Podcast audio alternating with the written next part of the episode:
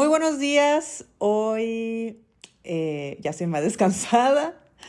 Hoy ya he dormido, he estado tranquila. Digamos que después de Money and Mind eh, empiezo ya otra vez. Eh, hoy ya tengo reuniones, tenemos el partido de México y más tarde me reencuentro con alumnos que siguen aquí en Guadalajara. Así que bueno, seguimos muy activos, pero estoy muy contenta y sobre todo pues agradecida. Sigo con este con esta sensación de agradecimiento que no me cabe en el pecho. Y miren que pasaron muchas cosas este fin de semana, la verdad es que muy divertidas. Eh, el, grupo, todos, todos los, los Black Chips son muy, muy divertidos. Parecía que traen la fiesta integrada y que se les activaba muy rápido. Y bueno, obviamente yo también, ¿no? Solamente que pues ya con el cansancio yo ya no pude más ah, después de terminar la después de terminar el entrenamiento. Pero pues como has visto en Instagram han compartido un montón de historias, un montón de experiencias, un montón de, de cosas bonitas que, que, han escrito sobre este fin de semana. Y había una historia que me causó mucha gracia, que la subió Pedro, un, un querido alumno que estuvo en Money and Mind y se viene a la quinta generación de la certificación que decía, yo vine a, a trabajar mis finanzas y terminé eh, sanando heridas de la infancia. Y, y claro, nos dio mucha risa, puede parecer una broma, pero no está tan alejado de la realidad. Y aquí sí quiero, pues, comentarte, digo, si tú escuchas este podcast con regularidad, te has dado cuenta que nosotros hablamos mucho de la conciencia financiera y cómo la conciencia financiera pues no viene nada más eh, de un día para otro o no es algo que uno simplemente pueda aprender como si fuera a la escuela tradicional y ya tengo el conocimiento y ya todo se resuelve. No. Este fin de semana si algo hicimos fue estar en inmersión, o sea, estar en un entorno, en un ambiente, en el presente, estar completamente en el presente. De hecho, nos olvidamos de que existía un mundo allá afuera y estando en el presente pudimos trabajar desde el presente y ver objetivamente desde el presente el pasado. El pasado que nos ha condicionado, el pasado que nos programó, el pasado que vivimos y la interpretación que le dimos a ese pasado.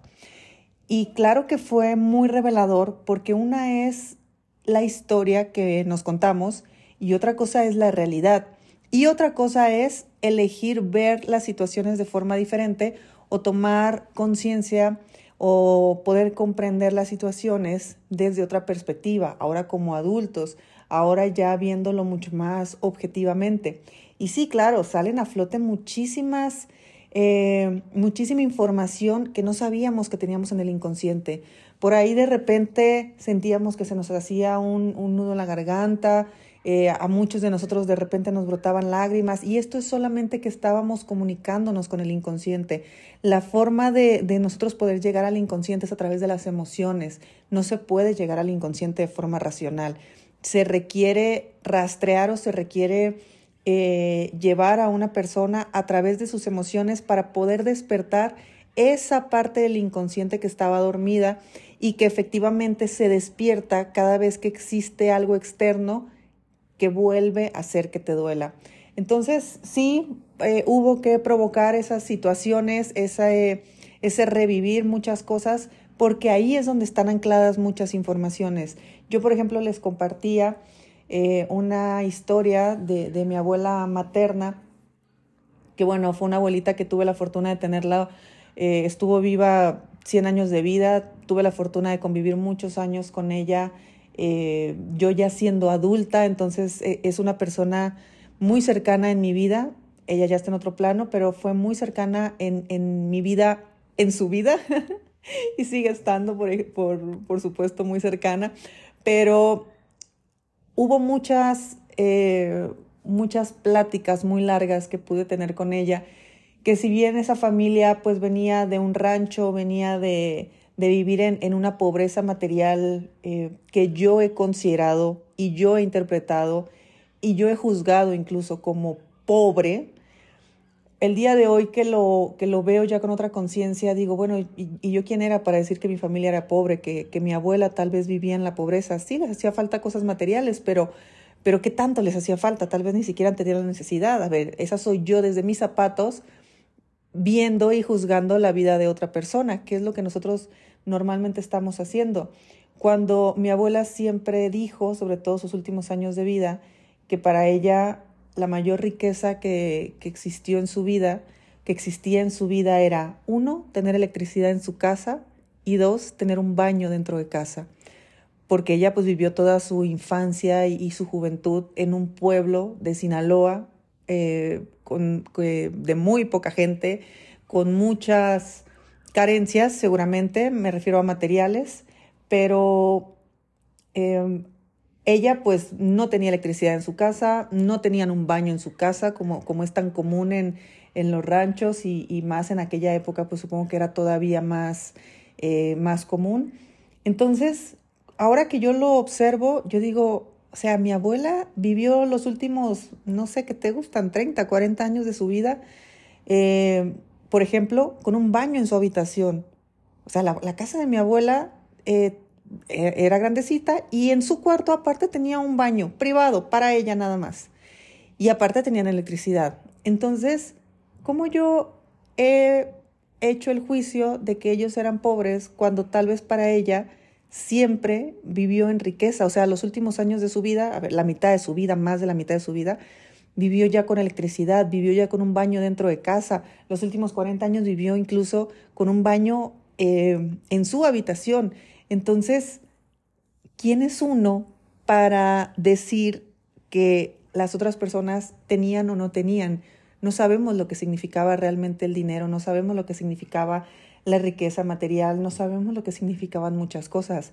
Hemos interpretado que porque lo vemos desde nuestra posición, desde nuestro contexto, desde nuestra edad, desde nuestra época eh, y desde nuestros juicios, obviamente, yo estoy, yo estoy diciendo que ella era pobre, cuando evidentemente la emoción que existía en ella seguramente no era de pobreza, al contrario, lo más probable es que mi abuela haya vivido con una emoción de riqueza que quizá yo no he experimentado, no lo sé, o tal vez sí, estoy hablando por hablar simplemente.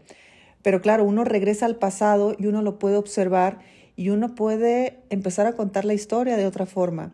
Y por ahí nos contaban muchas historias, eh, muchas, muchos de los alumnos recordaron cómo efectivamente nosotros decimos de que, ay, tal persona es muy pobre, ay, tal persona está, está batallando, no, es que mi mamá, es que mi papá, es que no sé qué. Y a ver, éramos niños interpretando lo que estábamos viendo. Tal vez no se estaba viviendo con pesar la pobreza, tal vez no se estaba viviendo con pesar las faltas económicas o faltas materiales, porque me queda claro que uno y más en, otras épocas, eh, tal vez ni siquiera sabías que existían cosas. Entonces, ¿cómo ibas a desear algo que ni siquiera sabías que existía? Así que eh, fue muy, muy interesante estar en el presente y desde el presente voltear al pasado.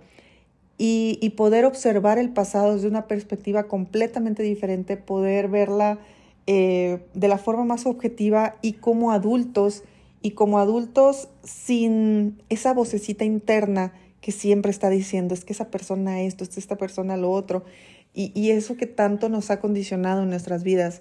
Tal vez nosotros venimos de padres ricos, mentalmente ricos, emocionalmente ricos, tal vez venimos de abuelos eh, igual, y, y claro, como desde nuestra perspectiva hacían falta cosas o hacía falta lo que a mí me hace falta el día de hoy, yo juzgo que entonces viene la pobreza de casa, yo juzgo entonces que vienen las pobrezas desde entonces.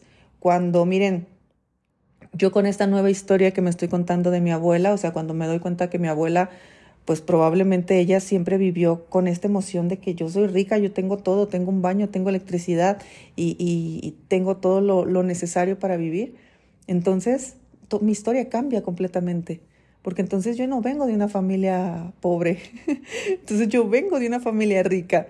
Y si vengo de una familia rica, ¿por qué no voy a ser rica yo? Y te das cuenta cómo se pueden estar acabando todas mis lealtades a la pobreza, cómo se puede estar, o sea, yo misma puedo estar derrumbando todas las historias y todos los mitos y todos los condicionamientos simplemente por haber interpretado una situación de una forma distinta que ahora sí me abre posibilidades, que ahora sí me hace ver las cosas desde otro punto de vista. Así que los que estuvieron en Money and Mind, obviamente fue un trabajo que hicimos ahí y que, y que fue muy enriquecedor y que todos pues en algún momento nos, nos sentimos tocados en el corazón por, por pues poder, poder ir al pasado y, y, con mucho amor y mucho respeto abrir esas cajas de Pandora, eh, limpiarlas, arreglarlas, ponerlas bonitas y volver a cerrar la cajita y dejarlas ahí en el pasado y regresar al presente y regresar al presente contentos, agradecidos y con otra historia eh, por contar. Así que a eso te invito el día de hoy. ¿Qué tal sería eh, voltear al pasado y ese hecho, esa acción, ese suceso, esa historia que siempre te has contado, que te ha condicionado, que tú has creído que ha significado pobreza para ti, lo que sea que tú interpretes como pobreza, tal vez ahora puedes verlo desde otra perspectiva, interpretarlo diferente y entonces ya no hay motivo para seguir anclado a ese estado emocional. bueno, así lo dejamos. Eh, deseo que, que tengas un excelente día. Si estás en México, vamos a ver el partido al ratito. Mañana lo platicamos. Les mando un fuerte abrazo y nos escuchamos mañana. Si te gustó el episodio de hoy, compártelo con quien crees que necesite escucharlo. Sígueme en mis redes sociales arroba Idalia González MX en Facebook e Instagram. Suscríbete y nos escuchamos mañana.